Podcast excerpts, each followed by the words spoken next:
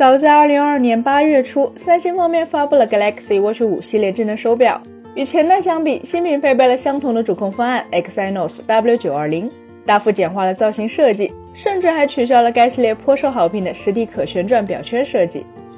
不过，或许是因为简化的造型赋予了其更大的内部空间，Galaxy Watch 5系列普遍提供了更大容量的电池，配备了更快的无线充电系统，同时也提供了更多的生物传感器。并基于这些传感器延伸出了更多的健康监测功能。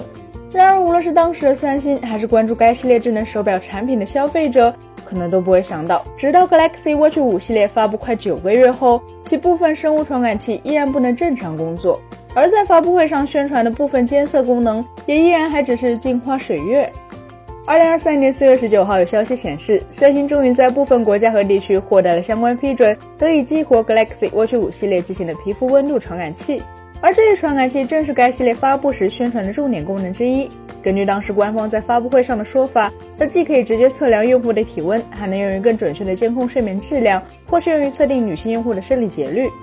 很显然，如果这个功能能够在2022年秋季上市的时候便可以使用，那么它极有可能会极大增强产品的市场竞争力，并在那个时候，能持续测温的智能可穿戴设备的确算是市场中的一大热门概念。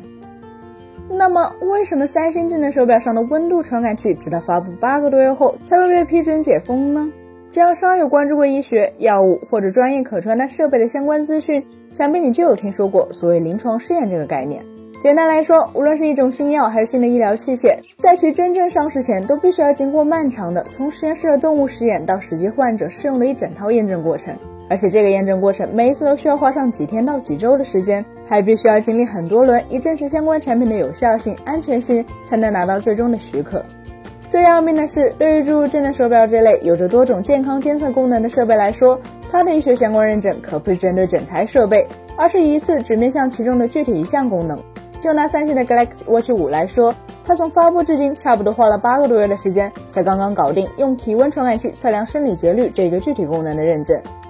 至于用体温传感器测体温和用体温传感器和其他传感器一起协同监测睡眠功能，对不起，那还是别的验证项目，要单独再做其他验证。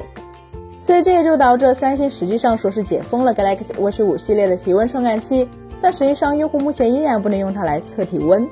看到这里，可能有的朋友会说，厂商明知道医疗设备认证很麻烦、很花时间，为什么不提前一两年就做好准备呢？等到产品上市都快一年了才通过认证，这不是坑消费者吗？这个问题其实也比较无解，因为它反映的恰好就是传统医药医疗设备行业与消费类数码产品之间在产品研发周期上的巨大差异。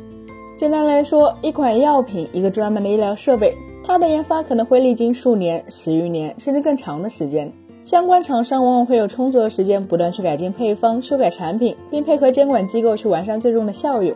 反正成本再高，只要最后产品能上市，一般来说都是可以赚回来的。但显然，消费类电子产品就不能这么搞了。一方面是市场的需求瞬息万变，谁也不敢说能提前两三年预测未来的用户喜好；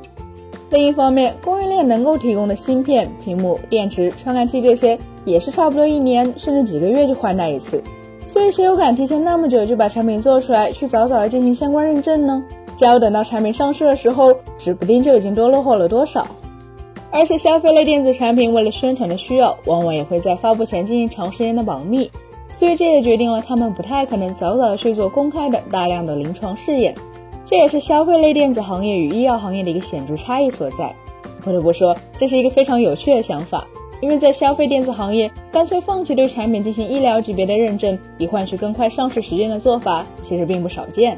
比如说，现在就有部分智能手机、智能手表，甚至智能耳机都配备有温度传感器。但他们绝大多数都只提供简单的测体温功能，而且也会声明仅供参考，不能用于医疗用途。也就是说，没有达到医用体温计的准确程度。老实说，从严肃的产品属性来说，这样的做法当然降低了相应功能的可靠性，甚至于增大了误报的风险。但它起码解决了功能的有无问题，而不是让消费者对着一个强大的传感器，还为它花了额外的支出，却完全无法使用。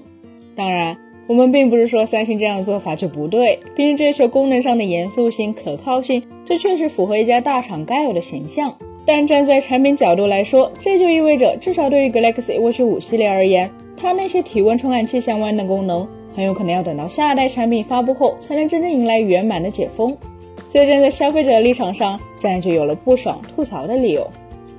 本期节目就到这里了，更多精彩大家可以关注我们三叶生活的官网或全民爱同名账号查询更多信息。咱们下期再见，拜拜。